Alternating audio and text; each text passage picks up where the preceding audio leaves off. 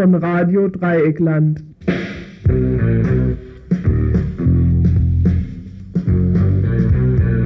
Guten Abend. Die wichtigste Meldung haben wir heute schon verpasst, schon um 9 Uhr, nämlich hätten wir heute Morgen uns von den Sanierungsmaßnahmen in der ehemaligen Galvanikfabrik Bauder informieren können, wo nächste Woche in der Schopfheimer Straße in Freiburg die Arbeiten beginnen werden. Die Gefahr von Blausäurekonzentration wird die Anwohner und Anwohnerinnen zeitweise umsortieren müssen. Doch das erst nächste Woche. Heute also noch ruhig Blut und heute die folgenden Themen hier im Info eine Reihe von Kurzmeldungen und dann längere Beiträge.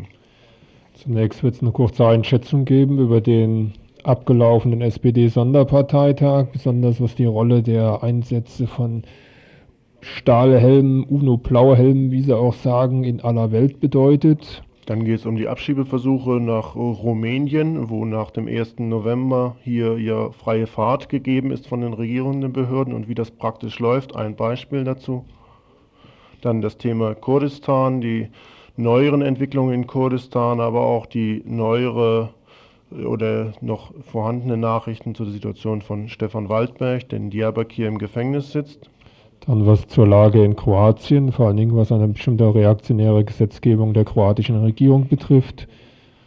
Und ein Bericht, ein Interview mit dem im Exil lebenden Herausgeber der Zeitung Diario Internacional, dem peruanischen ähm, Schriftsteller, Namen habe ich jetzt gerade nicht zur Hand, über die Lage in Peru. Das alles nun in der folgenden Stunde und äh, zu Beginn ein paar Kurzmeldungen. Telefonisch sind wir währenddessen übrigens auch noch erreichbar. 0761 die Telefonnummer 31028 dann direkt hier im Studio.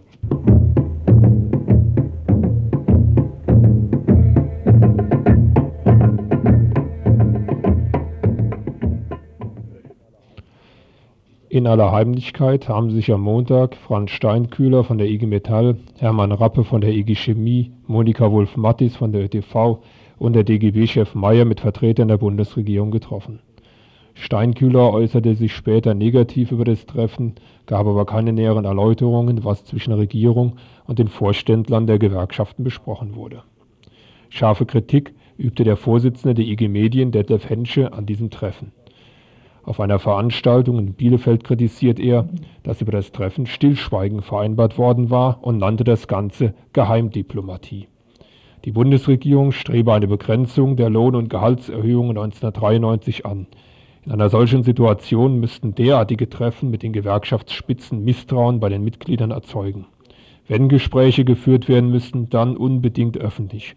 Schon der Anschein von Geheimgesprächen müsse den Eindruck erwecken, es würde doch ein fauler Kompromiss über Tariffragen ausgehandelt.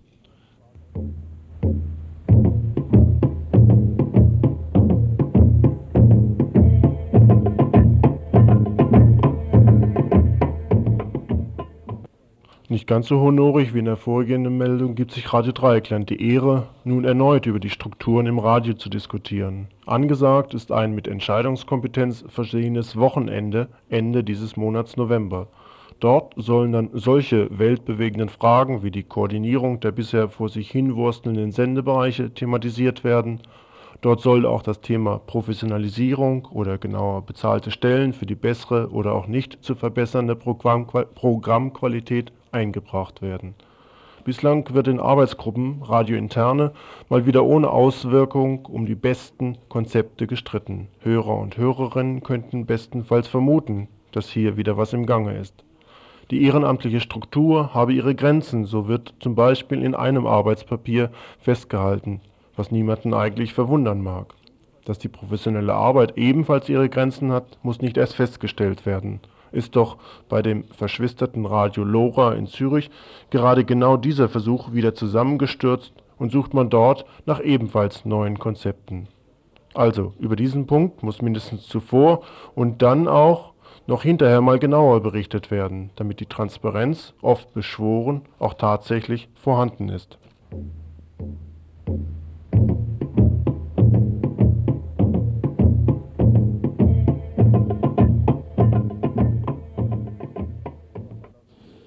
Das Europaparlament hat sich am Mittwoch in einer Entschließung für die Beibehaltung des individuellen Anrechts auf Asyl in den zwölf EG-Staaten ausgesprochen. Die Asylbewerber sollen im Falle einer Ausweisung die Möglichkeit einer Berufung vor Gericht haben sowie den Anspruch auf unentgeltlichen Rechtsbeistand und einen Dolmetscher. Diese Entschließung wurde gegen die Fraktion der Christdemokraten, die zweitstärkste Parlamentariergruppe nach den führenden Sozialisten, beschlossen. Diese, nämlich die Christdemokraten, lehnten auch die Vorschläge des Parlamentsausschusses für Grundfreiheiten ab, nach denen Asylbewerber während der Dauer des Prüfungsverfahrens ein bedingungsloses Bleiberecht, zeitweilige Arbeitserlaubnis und der Zugang zur Sozialversicherung gewährt werden soll. Auch die Forderung nach dezentraler Unterbringung von Asylbewerbern und großzügiger Regelungen bei der Familienzusammenführung lehnten die Christdemokraten ab. Durchsetzen konnten sich im Europaparlament auch zum ersten Mal die Rechtsradikalen. Deren Antrag, das Recht von Asylbewerbern auf ausreichende Sozialversicherungen einzuschränken, wurde von der Mehrheit des Parlaments angenommen.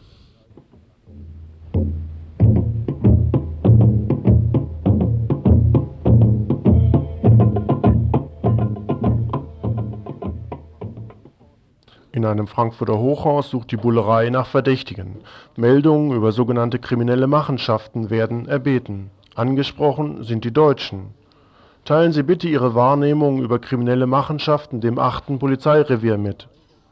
Hintergrund sei, so die Bullerei, dass in dem Wohnblock unhaltbare Zustände herrschen würden, illegal dort wohnende Ausländer, manipulierte Autos und anderes, was den ordnungsliebenden Blockwartaspiranten nicht in den Kram passt.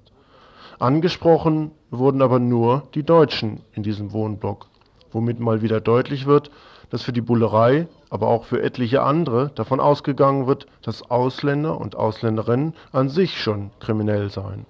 Klar ist nur eins: Weil ein Stadtbezirksvorsteher der SPD im Haus, wie er es nennt, als Niggerfreund bekannt sei, kriegt dieser Drohbriefe, Anrufe und etliches anderes, was den braven Biedermännern nicht passt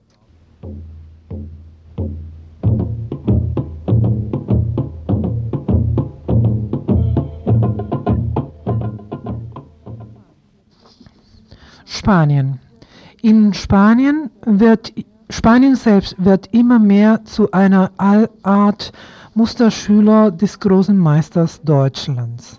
Am 6. November wurde ein Reformentwurf des Asylrechtsgesetzes von der Regierung verabschiedet. Dieser Entwurf, über den in den nächsten Wochen in Las Cortes, den spanischen Abgeordneten und Senatorenkammern, entschieden wird, sieht eine Änderung des Asyl- und Fluchtrechtsgesetzes 21 von 1984 vor. Die Neuigkeiten aus den zwei juristischen Figuren Flüchtling und Asylsuchende wird nur eine. Spanien wird nur solche Flüchtlinge aufnehmen, die der Genfer Konvention entsprechen. Es wurde die neue Bezeichnung unglaubwürdige Asylsuchende eingeführt, die die Flüchtlinge eher nach Ländern aufteilt, zum Beispiel Leute aus Polen oder der Dominikanischen Republik wurden als Beispiel angegeben, sind keine politisch Verfolgte. Es wurde ein Schnellverfahren eingeführt. Die Entscheidung bleibt beim Innenminister der in 24 Stunden zu entscheiden hat, ob jemand Asylantrag berechtigt ist oder nicht. Diese Änderungen des Asylgesetzes wurden durchgeführt auf Initiative von allen politischen Sektoren Spaniens, hieß es in der Begründung des Innenministeriums, das außerdem betonte, dass es nicht wie in Deutschland ist, Ausdruck der Öffentlichkeit. Am Tag danach, am 8. November, reagierte die sogenannte Öffentlichkeit. In einem Vorort von Madrid, wo viele Dominikanerinnen leben, protestierten einige Einwohnerinnen wegen der Gewohnheit der Dominikanerinnen, sich am Sonntag auf dem Park zu treffen. Die Dominikanerinnen arbeiten hauptsächlich in Madrid als Putzfrauen und der einzige freie Tag in der Branche ist bekanntlich der Sonntag. Bei den Diskussionen auf der Straße wurde festgestellt, unter welchen miesen Bedingungen die Dominikanerinnen wohnen. Trotzdem verbot das Bürgermeisteramt das sonntägliche öffentliche Treffen. Rechtsradikale, so die Vermutung der Polizei, gingen am Freitag weiter und ermordeten eine Dominikanerin, die am Fenster zu sehen war. Große Empörung aus allen Seiten, nur die Regierung entschied sich, wie der große Meister Deutschland zu regieren. Der Sprecher des Innenministeriums sagte lapidar, das zeige nur, wie nötig es sei, eine Reform des Asylgesetzes.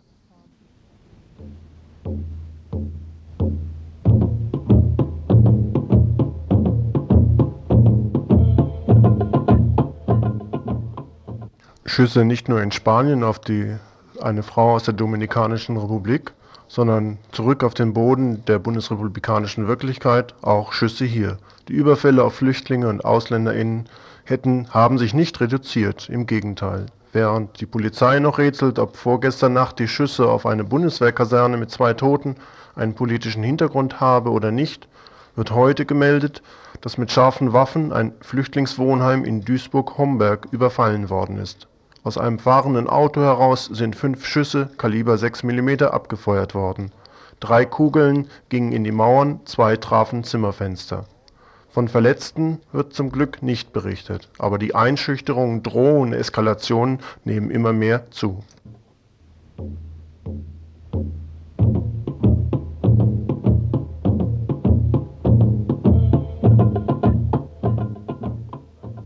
Der Innenminister des Landes Mecklenburg-Vorpommern erklärt am 2. November, in den frühen Morgenstunden des 2. November haben extremistische Gewalttäter das Ortseingangsschild der Gemeinde Goldberg beschädigt, im Rathaus mehrere Kübel mit stinkender Flüssigkeit ausgekippt und eine Mahntafel am Rathaus angebracht, die auf die Verfolgung der Roma im Dritten Reich Bezug nimmt wir bedauern diesen Vorfall, der dem Ansehen Deutschlands im Ausland schadet. Wir warnen aber auch davor, die zumeist jugendlichen, erfahrungsgemäß hochgradig alkoholisierten Täter pauschal als Verfassungsfeinde zu bezeichnen. Erkenntnissen der Sicherheitsbehörden zufolge stammen die Straftäter der bislang unbekannten Gruppe vagabundierende Alchemisten aus München einer Stadt, in der es bekanntermaßen hohe Arbeitslosigkeit, schwerwiegende Wohnungsprobleme, soziale Verunsicherung, überfüllte Universitäten und nicht ausreichend viele Diskotheken gibt. Soweit die Meldung vom 2. November aus der Staatskanzlei Mecklenburg-Vorpommern. Zu dem gleichen Ereignis hat uns eine Erklärung der vagabundierenden Alchemisten Scheiße hilft Goldberger erreicht. Darin heißt es unter anderem, was wir mit unserem kleinen Scheiß Goldberg in die Wege geleitet haben, das geht für ganz Deutschland nicht mehr wegzuwischen, hat eine ihrer Volksgenossen im Spiegel in der Feder diktiert. Das wäre uns an sich egal. Was an Deutschland klebt, stinkt und rumgeschmiert wird, ist nicht nur unsere, ist nicht unsere Sache. Dass sie ihr Fanal fürs neue Deutschland allerdings zu Lasten von Flüchtlingen gesetzt haben, dass Menschen, die viel riskieren und fast alles aufgeben mussten, um sich hierher retten zu können, sich in ihrem Dorf, das doch den Fremdenverkehr, Fremdenverkehr fördern will, nicht unbelästigt aufhalten können, dass sie beschimpft, bedroht werden wollen, das wollen wir nicht tatenlos hinnehmen. Der Abschiebevertrag zwischen Deutschland und Rumänien heißt es weiter, der heute in Kraft tritt, also am 2. November, dokumentiert die Übereinstimmung zwischen Herrschenden und Beherrschten in diesem Land. Es ist ein Menschenhandelsabkommen, das wir leider nicht verhindern konnten. Vielleicht gelingt uns aber wenigstens, Ihre Freude darüber etwas zu dämpfen, dass ihr Deutschland den Deutschen und das Ausländer rausgekröle von den Länderregierungen und dem Bundeskabinett begierig aufgegriffen wird. Und noch ein Wort zum Schluss. Wir hätten Ihr Rathaus gerne ganz zugeschissen. Wie Sie wahrscheinlich gemerkt haben, stellen wir in diesem Lande derzeit aber nur eine kleine Minderheit. Unsere Kräfte haben einfach nicht gereicht. Wenn sich das geändert hat, kommen wir gerne wieder. Blockieren Sie also in Zukunft besser den Zufahrtsweg zu Ihrem Rathaus statt den zur Zast.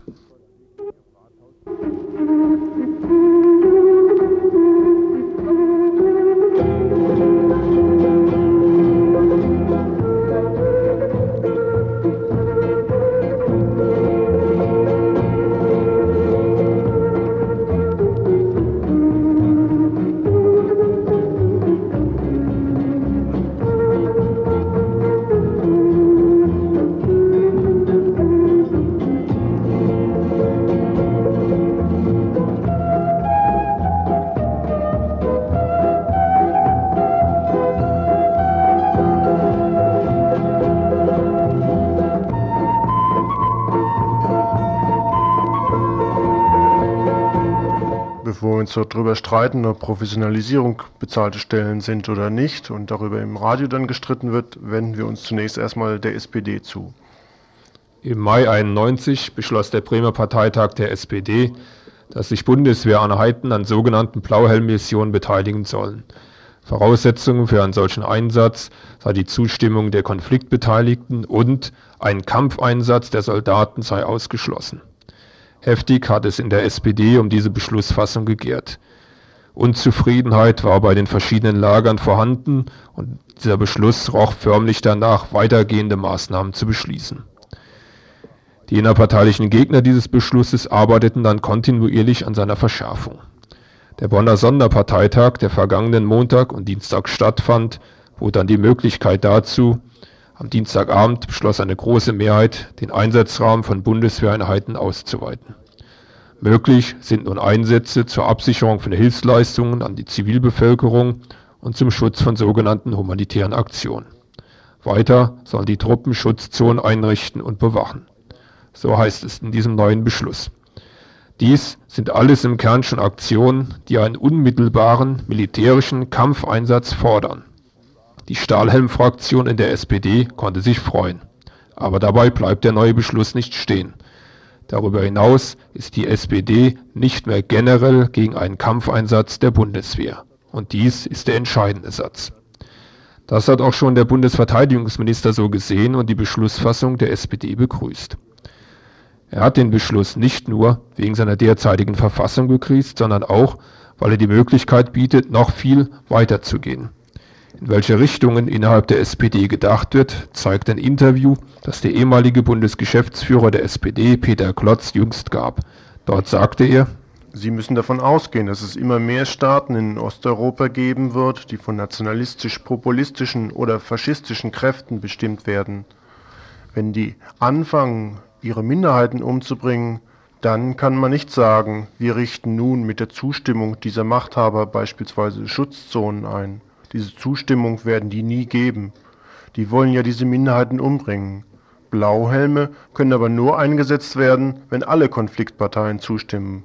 Also reicht das nicht aus. Und insofern glaube ich, dass der Antrag, den Engholm jetzt durchgesetzt hat, ein erster Schritt ist. Aber ich glaube nicht, dass der Schritt ausreichend ist. Was Klotz hier fordert, ist nicht mehr und nicht weniger als eine dauerhafte Besetzung Osteuropas durch Bundeswehreinheiten. Das ist die Konsequenz seiner Aussage. Und dazu er die Beschlussfassung der SPD. Das sollten sich die Mitglieder der SPD klar machen. Die SPD will an die Regierung. Das ist die einzige Aussage des Sonderparteitags. Sei es der Beschluss zur Asylgesetzgebung oder jener zu den Stahlhelmen. Das waren die Zückerli für die anderen Parteien. Zückerli, die der FDP einen Wechsel zur SPD ermöglichen oder für die CDU eine Koalition mit der SPD.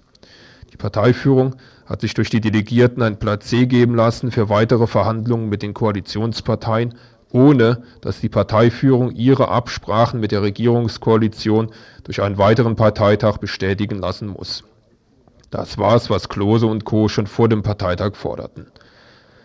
Engholm nannte seinerzeit die Petersberger Beschlüsse zur Asylgesetzgebung eine undemokratische Aktion der Parteiführung. Jetzt versucht die Parteiführung durch Abstimmungslegitimation genau dasselbe. Nicht die Beschlüsse, wie sie jetzt gefasst worden sind, das Entscheidende, sondern was die Verhandlungsführer der SPD nun mit der Regierung ausklüngen wollen. Dass sie es mit dem Klüngen eilig hatten, zeigte sich an dem Treffen, das schon heute mit der Bundesregierung stattfand. Dort wurden jetzt die nächsten Termine festgeklopft. Die SPD in Freiburg will auch über den Parteitag, über den Sonderparteitag informieren. Dafür wird es morgen eine Kreismitgliederversammlung geben in der Mai-Bellinghause um 20 Uhr. Weiterhin haben die Jusos geplant, am 23.11. ebenfalls eine Mitgliederversammlung zum selben Thema zu machen.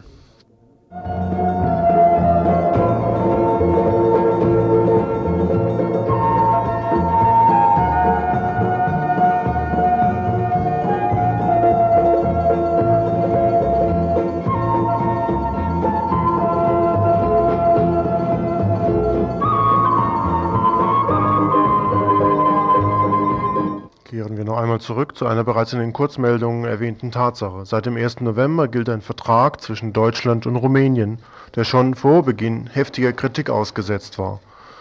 Es sei nunmehr erlaubt, so der Inhalt dieses Vertrages, die Abschiebung in Deutschland abgewiesener Flüchtlinge aus Rumänien und Roma-Flüchtlinge aus diesem Land auch dann durchzuführen, wenn keine Identitätspapiere vorliegen.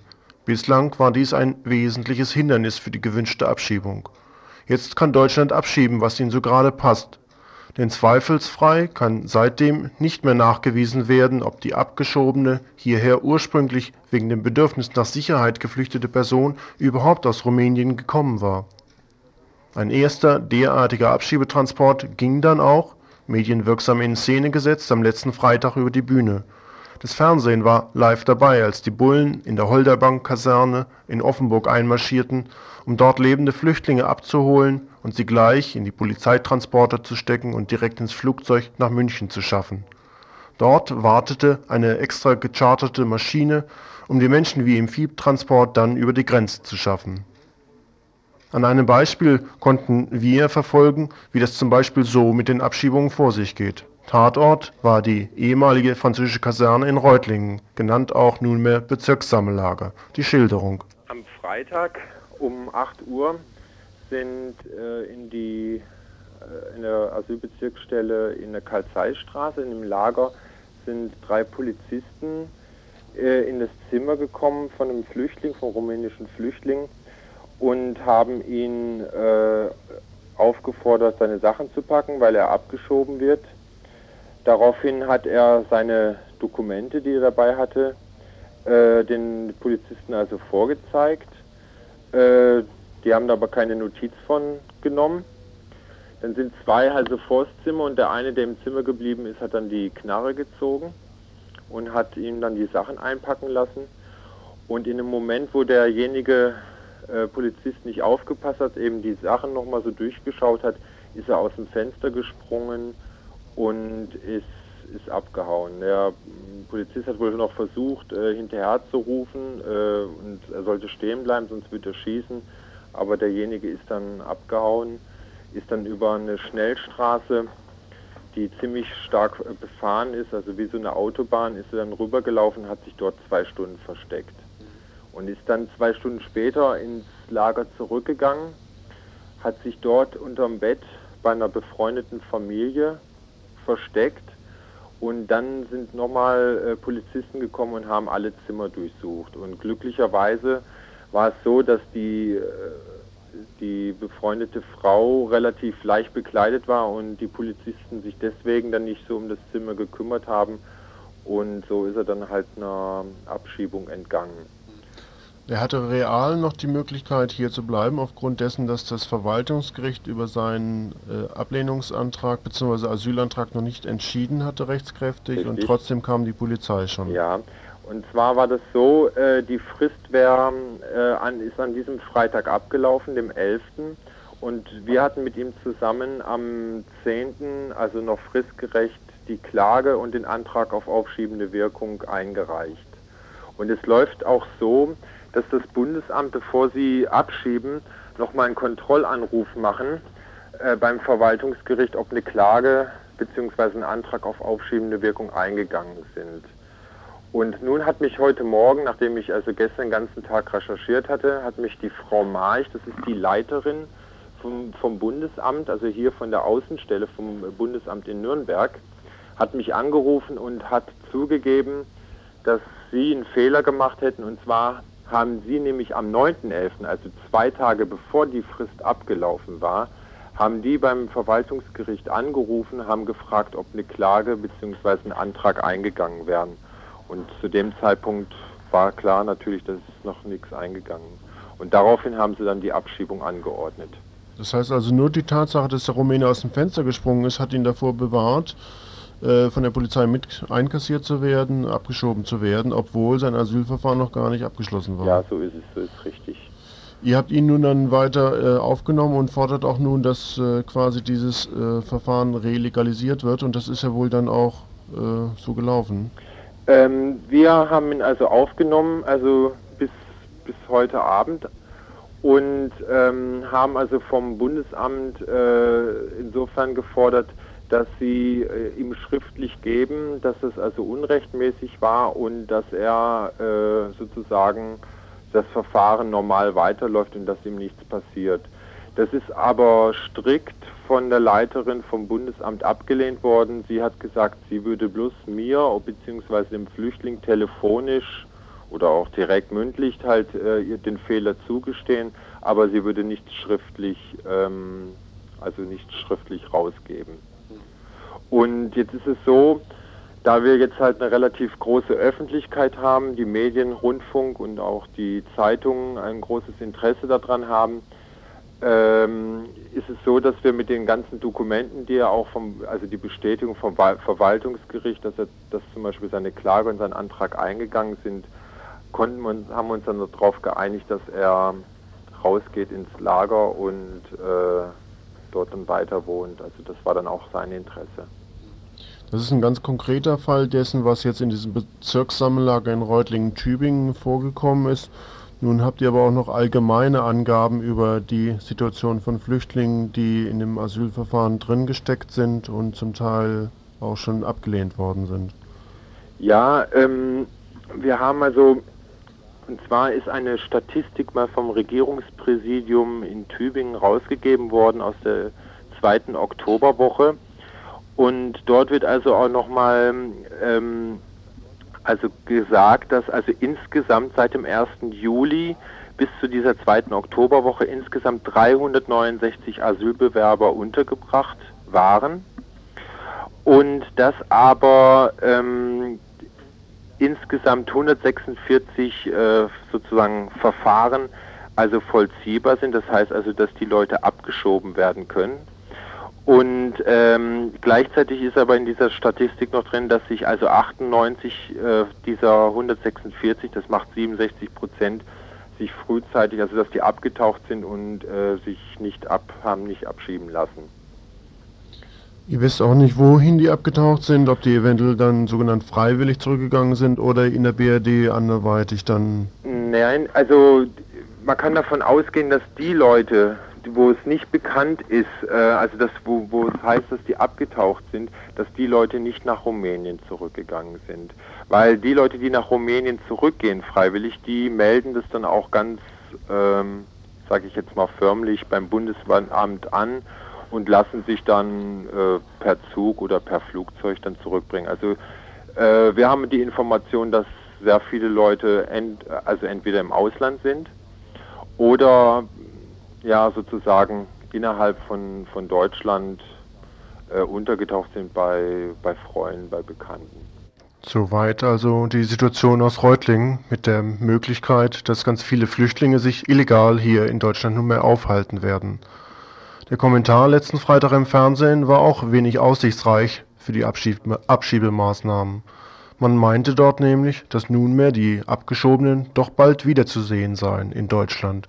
Das heißt, diese ausgewiesenen Flüchtlinge aus Rumänien werden bald wieder neu an der Grenze stehen. Aus dem Rücktransport wird also ein Karussell.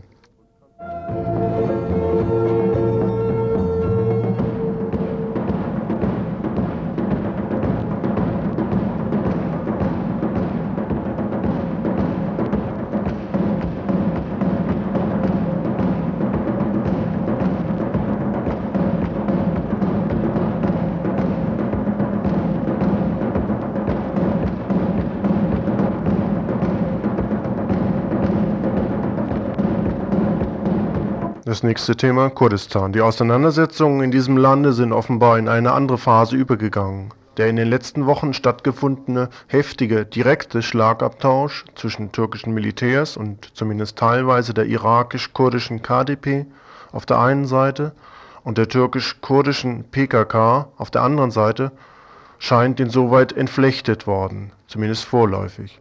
Entflechtet dadurch, dass sich die PKK und die KDP auf einen allerdings wenig zukunftsweisenden Waffenstillstand geeinigt haben, was der kurdischen PKK nun die Möglichkeit geben sollte, jedenfalls nach ihren eigenen Worten, größere Vorteile in Südkurdistan zu erreichen, also im irakischen Teil Kurdistans.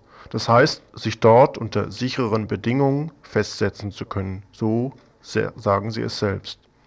Andererseits wird davon berichtet auch, dass sich die kurdische PKK verstärkt auf den Guerillakrieg innerhalb des türkischen Hoheitsgebietes konzentrieren werde. so jedenfalls Osman Öcalan, der Bruder von Abdallah Öcalan, in einem Interview. Sicher ist immerhin, dass der groß angekündigte sogenannte Säuberungskrieg der türkischen Militärs mit Tausenden von Verlusten für die PKK nicht stattgefunden haben kann.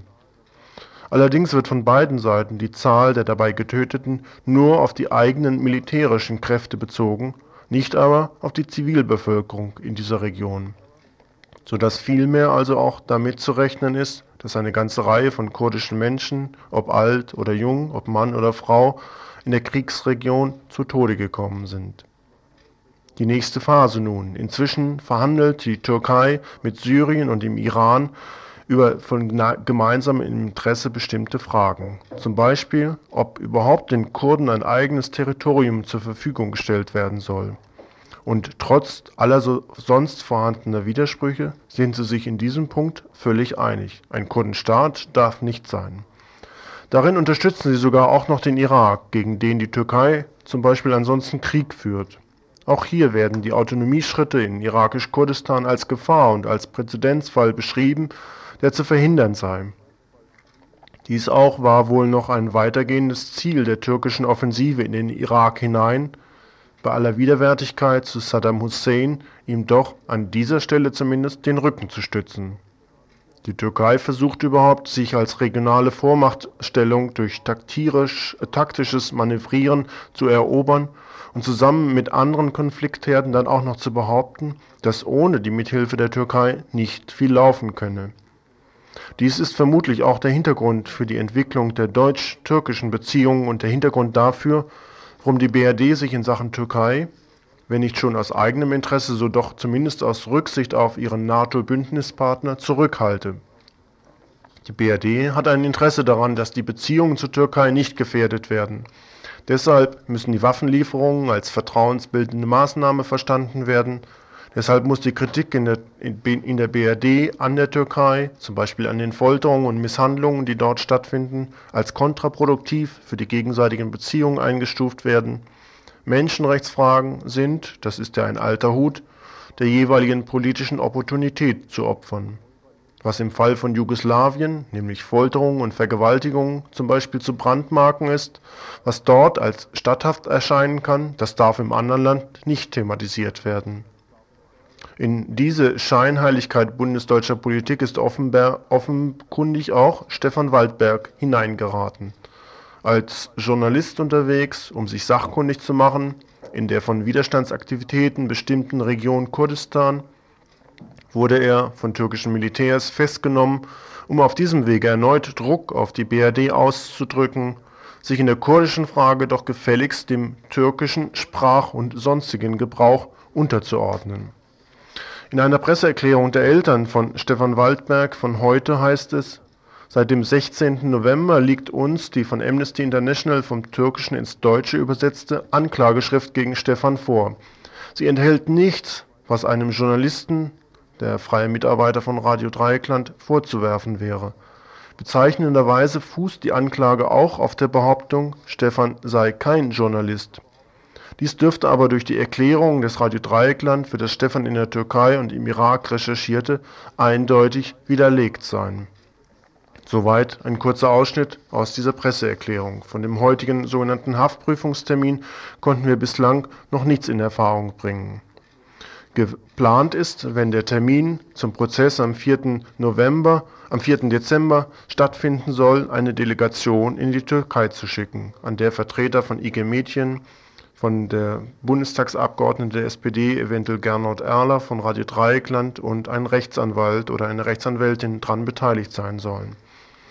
Im Übrigen gibt es inzwischen auch einen Appell zur Unterstützung von Stefan, womit äh, insbesondere äh, der Rat gegeben werden soll, für die Anwaltskosten, für die Telefon- und für die Reisekosten finanzielle äh, Mittel zusammenzusuchen. Ein Unterstützungskonto ist eingerichtet worden bei einer Volksbank in Waldkirch. Bei Bedarf kann dieses hier bei Radio Dreieckland erfragt werden. Soweit im Moment zu diesem Thema.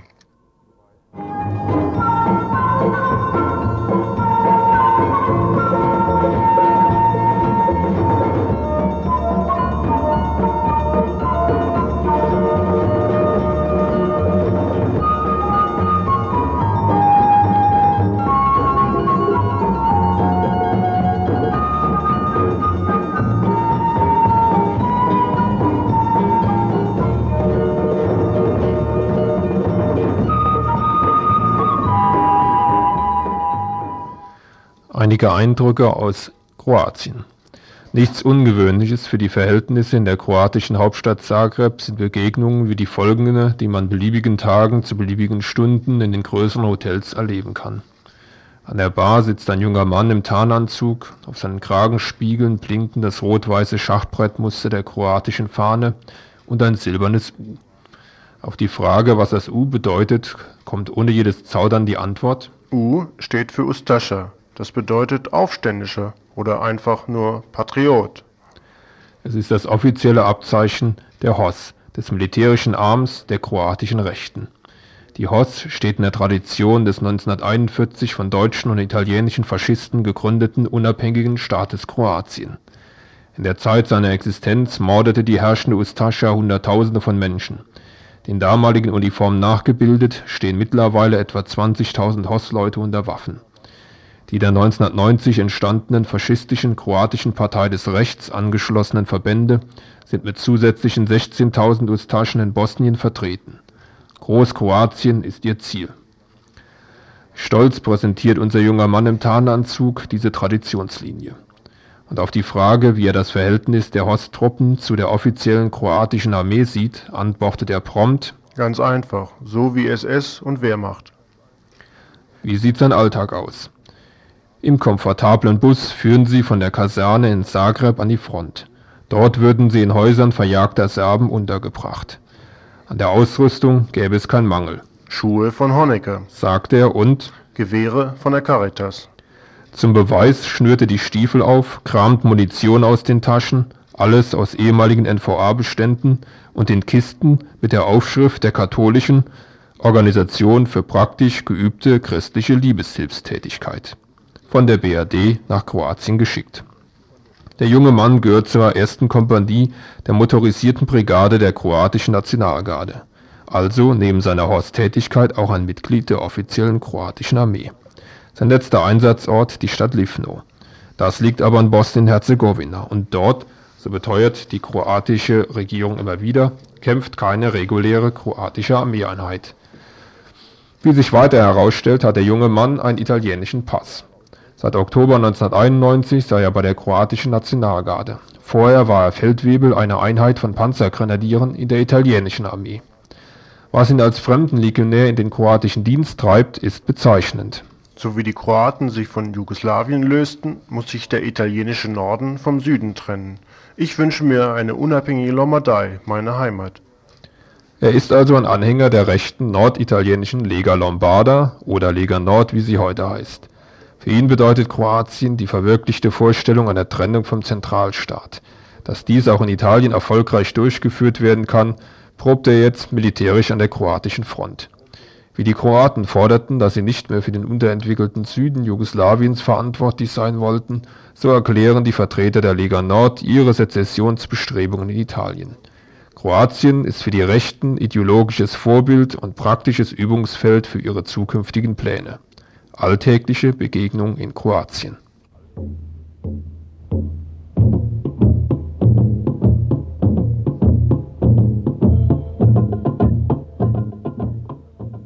Vielfältig sind inzwischen die Einsatztruppen der europäischen Faschisten in Kroatien im Einsatz. In der englischsprachigen Ausgabe der ungarischen Zeitung Uirent vom Juli-August dieses Jahres wird der Brief eines deutschen Legionärs in Kroatien veröffentlicht. Es gibt hier eine internationale Brigade, der wir als unabhängige Einheit angehören. Nach Informationen der Bundesregierung wird die sich Schwarze Legion nennende Einheit vermutlich von einem ehemaligen NVA-Offizier angeführt. In enger Zusammenarbeit mit der HOS wurde in Kumrovec das Bataillon Frankopan gebildet. Unter Leitung des französischen Söldners Michel Fachy, Mitglied der Front National Le Pens und der rechtsextremen rechtsextremistischen Fahnen-Organisation stehen 200 Söldner unter Waffen. Nach eigenen Angaben erhalten sie 9000 D-Mark für jeden toten feindlichen Soldaten.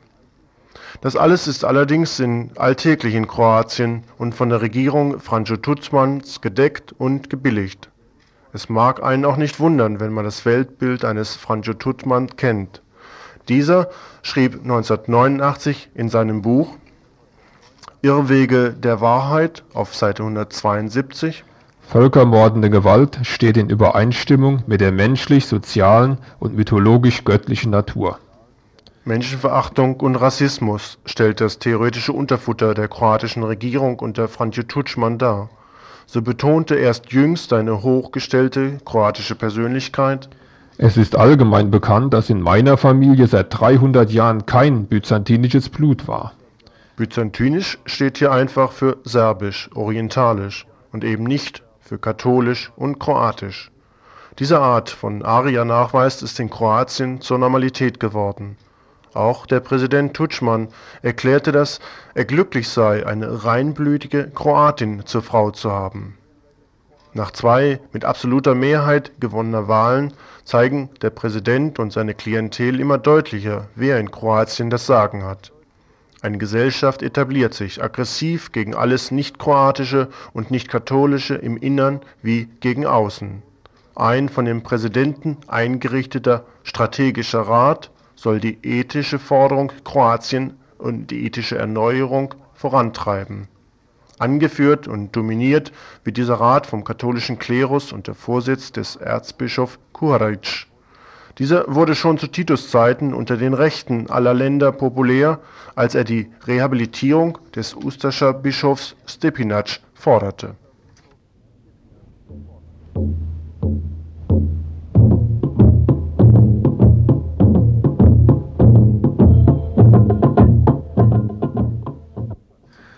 Unter Anleitung dieses strategischen Rats wurde nun auch der Entwurf für ein neues Familiengesetz geschaffen, das getreu den katholischen Grundsätzen die Frauen wieder an Heim und Herd zurückschickt. Nach diesem Entwurf, der mit Sicherheit im kroatischen Parlament, in dem nur 5,7 Prozent Frauen vertreten sind, eine Mehrheit finden wird, soll Die Republik mit Hilfe von Gesetzen und politischen Eingriffen alles bekämpfen, was sich gegen Ehe und Familie richtet. und weiter Die Würde der Mütterlichkeit soll öffentlich hervorgehoben, geschätzt und propagiert werden, und es soll ein neuer Feiertag eingeführt werden mit dem Namen Tag der kroatischen Frau. Der verstärkte Kampf gegen Abtreibung steht an erster Stelle. Dazu sollen Kontakte zu den reaktionären Pro-Life-Bewegungen in den USA geknüpft werden. Kinderkrippen sollen auf ein Minimum reduziert und stufenweise abgeschafft werden. Und so weiter in einem fort. Ethische Erneuerung nennt dies der katholische Strategische Rat. Tutschmann, seine Anhänger von der Regierungspartei HDZ und der Klerus betrachtet inzwischen Kroatien als ihr persönliches Eigentum. Oder, wie es die kroatische Zeitung Danas formulierte, Die Regierungspartei verhält sich, als sei sie der Eigentümer Kroatiens. Der Krieg hat viele kroatische Reichtümer zerstört, aber trotzdem werden einige immer reicher. Tutschmans Herrschaft liebt den Luxus, koste er, was er wolle. Eine Regierung, die heimlich eine halbe Million für die Wohnung eines Würdenträgers zuteilt, der mit der Staatsspitze außer der Parteizugehörigkeit nichts gemeinsam hat und deren Minister in Wohnungen einziehen, die in den traditionellen Luxusvierteln Zagrebs liegen und gepanzerte Eingangstüren haben, während man für die Vertriebenen des Krieges angeblich auch Zelte herrichtet? Eine solche Regierung kann nicht überzeugend wirken, wenn sie den allgemeinen Konsens dafür fordert, den Gürtel enger zu schnallen.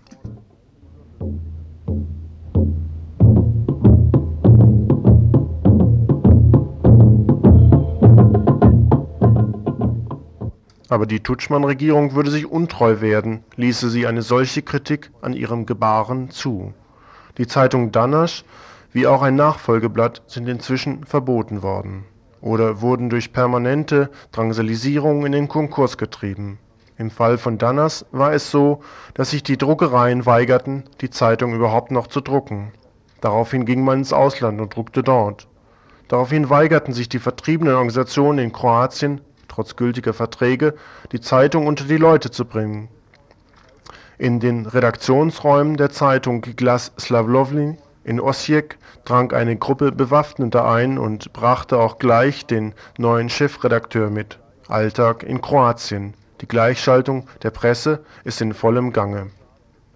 Auch gegenüber den anderen Staaten des ehemaligen Jugoslawiens wird die Position Kroatiens immer aggressiver. Schon lange besteht das Vorhaben der kroatischen Regierung, Bosnien in Absprache mit Serbien aufzuteilen. Neu sind nun die Auseinandersetzungen zwischen Kroatien und Slowenien. Die slowenische Regierung protestierte erst jüngst gegen die ständige Hetze der Hostführer aus der Regierung und die Regierung kontert, indem sie dem slowenischen Fischern verbietet, vor der kroatischen Küste der Halbinsel Istrien zu fischen. Tudschman drohte an, die ca. 15.000 slowenischen Ferienhäuser auf Istrien zu enteignen. Auch die Kirche will in diesem Treiben gegen Slowenien nicht zurückstehen. So besteht der uns schon bekannte Erzbischof von Zagreb, Franjo Kuharic, darauf, dass im slowenischen Dorf Rastic je die Messe in Kroatisch statt in Slowenisch gelesen wird. Die Zagreber Zeitung Novi Vjesnik monierte sich darüber, dass statt schlanker blonder Deutscher nur dicke rotgebrannte slowenische Bäuerinnen den Strand Istriens bevölkern. Höhepunkt dieser rassistischen Kampagne ist, dass vor istrischen Gaststätten Schilder mit der Aufschrift warnen Für Serben, Slowenen und Hunde Eintritt verboten.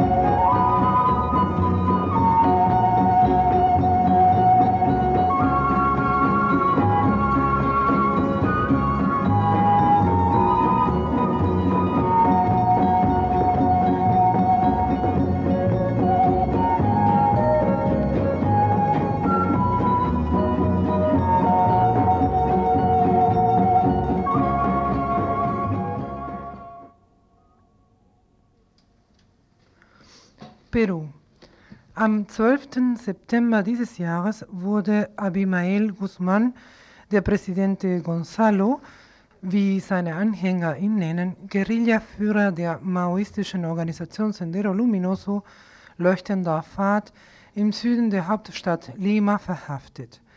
Die Regierung Fujimoris will dieses Ereignis als das Ende des Sendero Luminoso und damit das Ende des zwölfjährigen Kriegs in Peru verkaufen. Die Wirklichkeit sieht aber anders aus. Luis Arce, ehemaliger Direktor der Zeitung El Diario, eine der wichtigsten Zeitungen in Peru, hier ähm, äh, Herausgeber der Zeitung El Diario Internacional. Luis Arce befindet sich hier in Europa im Exil und äh, zusammen mit ihm Angehörige der politischen Gefangenen in Peru haben letzte Woche Pressekonferenzen in mehreren Städten Deutschlands gegeben. Wir haben sie interviewt. Hier einige Auszüge aus diesem Interview. Zuerst mal war die Frage, äh, weil die peruanische Regierung verlangt zurzeit die Auslieferung von ähm, mehrere Peruaner, die in Exil hier in Europa sind. Und das trifft sowohl auf ähm, Luis Arce, unser Interviewpartner, und auch auf mehrere Angehörige von politischen Gefangenen. La, eh, la situación mía es comparable a la, a la situación de, de cientos de peruanos eh, en el extranjero, principalmente aquellos Ich befinde mich in derselben Situation wie viele Peruanerinnen im Ausland, wie auch die Angehörigen politischer Gefangenen und all denen, die ihren Beitrag zum Befreiungskampf des peruanischen Volkes leisten. Dieser Kampf wird von der Kommunistischen Partei Perus geführt, hier in Europa Sendero Luminoso genannt. Bezüglich Ihrer Frage über meine Auslieferung hat das eher mit der internen Situation in Peru zu tun. In Peru herrscht zurzeit eine Militärdiktatur, die eine willkürliche Repression gegen das peruanische Volk und die gesamte politische Opposition als Folge hat. Das heißt, es geht nicht nur darum, diejenigen zu unterdrücken, die Fujimori, Senderistas, Anhänger von Sendero Luminoso, sondern auch Leute wie den Ex-Präsident Alan Garcia Perez oder den Schriftsteller Mario Vargas Llosa. Dann ist es klar, dass die peruanische Regierung Interesse daran hat, alle Peruanerinnen im Ausland zum Schweigen zu bringen. Die Statistiken sprechen von 300.000 Peruanerinnen, die in den letzten fünf Jahren aus politischen Gründen das Land verlassen mussten, sei es aus Hunger, Elend oder Repression.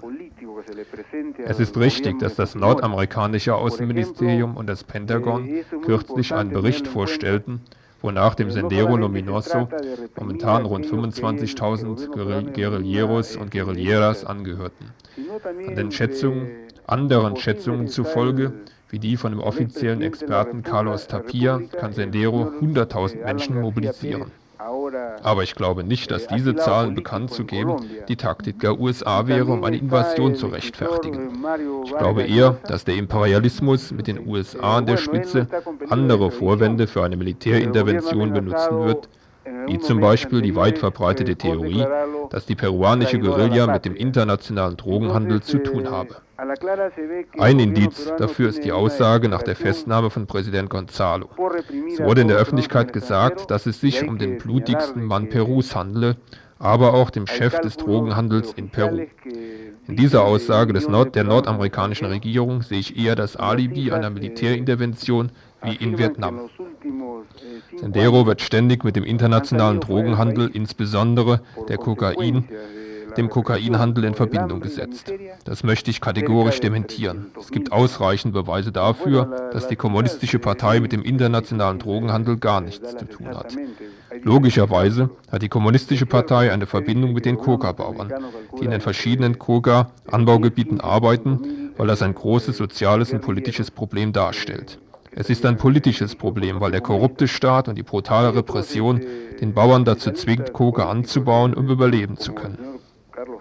Aber der bessere Gegenbeweis über die Verwicklung in den Drogenhandel hat neulich die BBC aus London gebracht. Vor einigen Tagen haben sie einen Beitrag des Journalisten John Simpson gesendet, in dem er mit ausreichend eindeutigem Material beweist, dass der Hauptpartner des internationalen Drogenhandels in Peru das Militär, die Polizei und hauptsächlich die peruanische Regierung selbst sind. Außerdem noch ein Beweis dafür ist, dass wir alle in Peru wissen, die wichtigste Einnahmequelle des peruanischen Staates die Drogen sind. Jeder weiß, dass der peruanische Staat jährlich eine Milliarde Mark, äh, eine Milliarde Dollar aus dem Drogenhandel einkassiert. Dieses Geld wird in der Verstärkung der repressiven Methoden und für die Bezahlung der Auslandsverschuldung investiert. Man darf nicht vergessen, dass die nordamerikanische Regierung zusammen mit dem peruanischen Militär und der Regierung Perus schon jetzt einen Low-Intensity-Krieg durchführen, um den Befreiungskampf in Peru zu stoppen. Los motivos, los pretextos para encubrir a corto plazo una intervención eh, militar eh, masiva de los norteamericanos tipo Vietnam. Sí, hay una, una, serie de pruebas categóricas que demuestran que el Partido Comunista no tiene ningún vínculo con el narcotráfico internacional.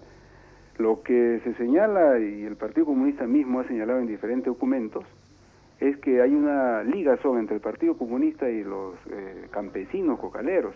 Eso es evidente. Y el partido ha señalado que ese es un problema eh, a resolver a partir de la captura del poder en todo el país. Es decir, es un problema eminentemente eh, social y político que tiene que ver que tiene que ver con el manejo del nuevo Estado, con un Estado que no sea un Estado corrupto. 1980, als der Kampf von Sendero Luminoso anfing, redete man von einer Front, nämlich in der ländlichen Regionen zu kämpfen.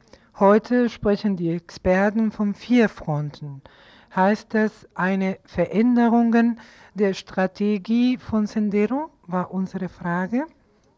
Semana pasada en cuatro die Kommunistische Partei Peru hat in den letzten Jahren in verschiedenen öffentlichen Dokumenten klargestellt, dass sie ihre Strategienpläne nicht verändert hat.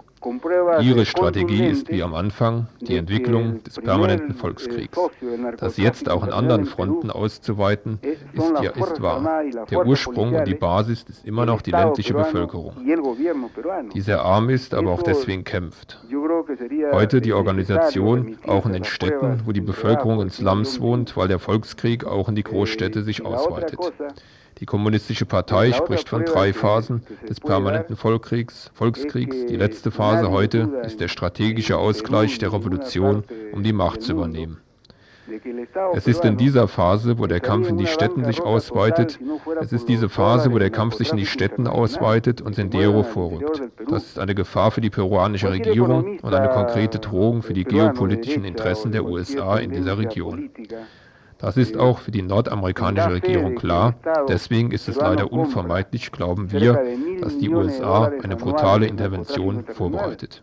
mil millones de dólares que eh, no solamente sirve para reforzar el Estado peruano, sino que sirve para pagar la deuda externa verde que en la actualidad los norteamericanos, junto con las Fuerzas Armadas del Perú y, el, y la tiranía peruana, realizan ya en Perú una guerra de baja intensidad contra eh, antisubversiva para detener la guerra popular en Perú.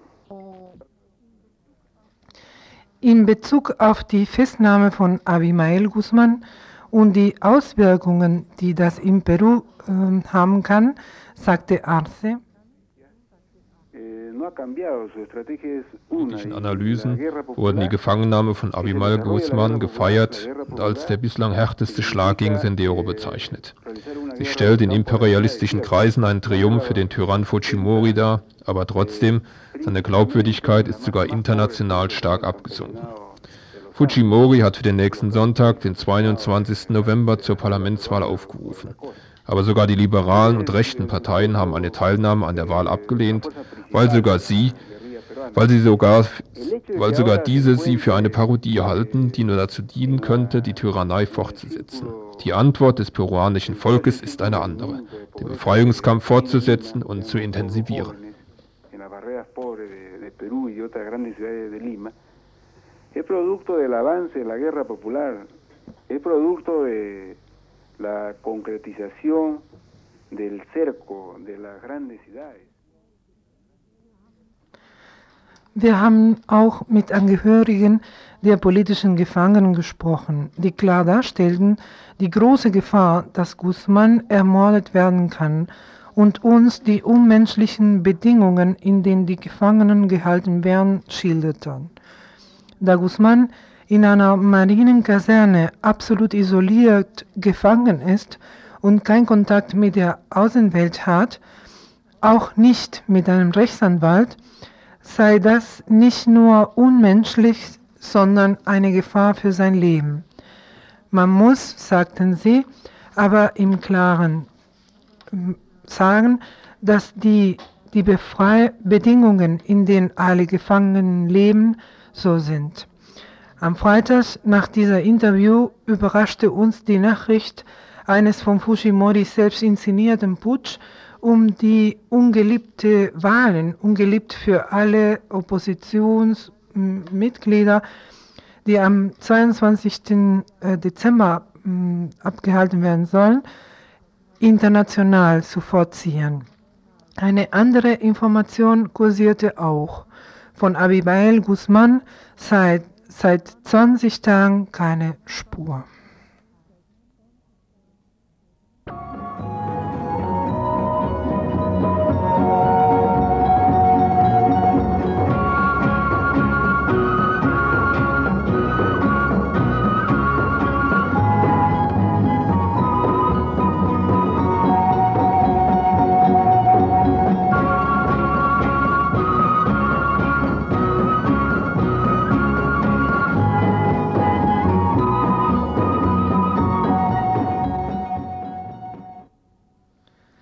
Jetzt zum Veranstaltungskalender. Haben wir zunächst für heute Abend was anzukündigen. Und zwar ähm, findet auf Initiative der Sozialistischen Arbeiterinnengruppe eine Diskussionsveranstaltung statt äh, mit dem Thema Kurdistan im Räderwerk, Räderwerk des Imperialismus. Das Ganze findet also heute statt um 20 Uhr in der Uni im Raum 1227 im Kollegiengebäude 1. Dann eine Veranstaltung für morgen vom, äh, ja, von wem ist es jetzt? Das kann ich nicht so genau erkennen. Und zwar zum Süd-Nord-Dialog mit Vertreterinnen philippinischer sozialer und Umweltgruppen im Biologischen Institut der Uni Freiburg.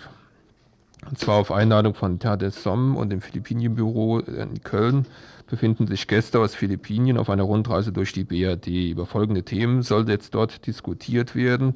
Über die ökologische Situation auf den Philippinen, über die internationalen Interessen äh, Philippiniens, über Frauen, Ökologie und Selbstorganisation auf den Philippinen. Das Ganze findet also statt morgen am 20. November um 19 Uhr am Biologischen Institut in der Schänzle 1 im Raum 341. Dann habe ich nur noch anzukündigen, ähm, dass das AZ-Café ab jetzt jeden Samstag um 18.30 Uhr in der Klarastraße stattfindet, Info Subito. Und das, na, und dann können wir noch für morgen die Lesung von Jesus Dias ankündigen. Das ist am Freitag, dem 20. November um 20 Uhr und zwar am Theater am Eck. Das ist in der Ecke Basler Straße, Reiterstraße. Dort wird der kubanische Autor Jesus Diaz lesen. Vielleicht noch eine kurze Ankündigung, wer es ist. Der ist 1941 in Havanna geboren, hat zum Beispiel den bekannten Roman Die Initialen der Erde geschrieben und ähm, ja, wird halt am Theater am Eck um 20 Uhr morgen am Freitag äh, eine kleine Lesung halten.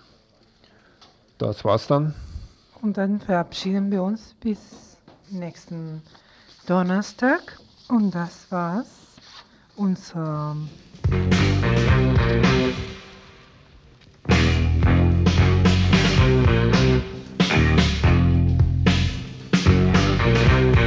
unser Tagesinfo. Und es kommt auch noch was, ich habe nämlich ganz vergessen, die Themen für das Tagesinfo vom Freitag anzukündigen. Und zwar werden die äh, berichten über Knut und Ralf. Das sind zwei Menschen aus dem besetzten Zentrum Rote Flora in Hamburg. Diese stehen vor Gericht. Der Vorwurf, sie hätten einen Anschlag auf, einen, auf den Schienenverkehr ausgeführt, ist haltlos. Die Kollegen vom Freitag werden die letzte Entwicklung im Prozess beleuchten. Dann wird es noch einen Nachschlag zum Auffliegen von zwei äh, Spitzeln des Landeskriminalamtes in Tübingen und in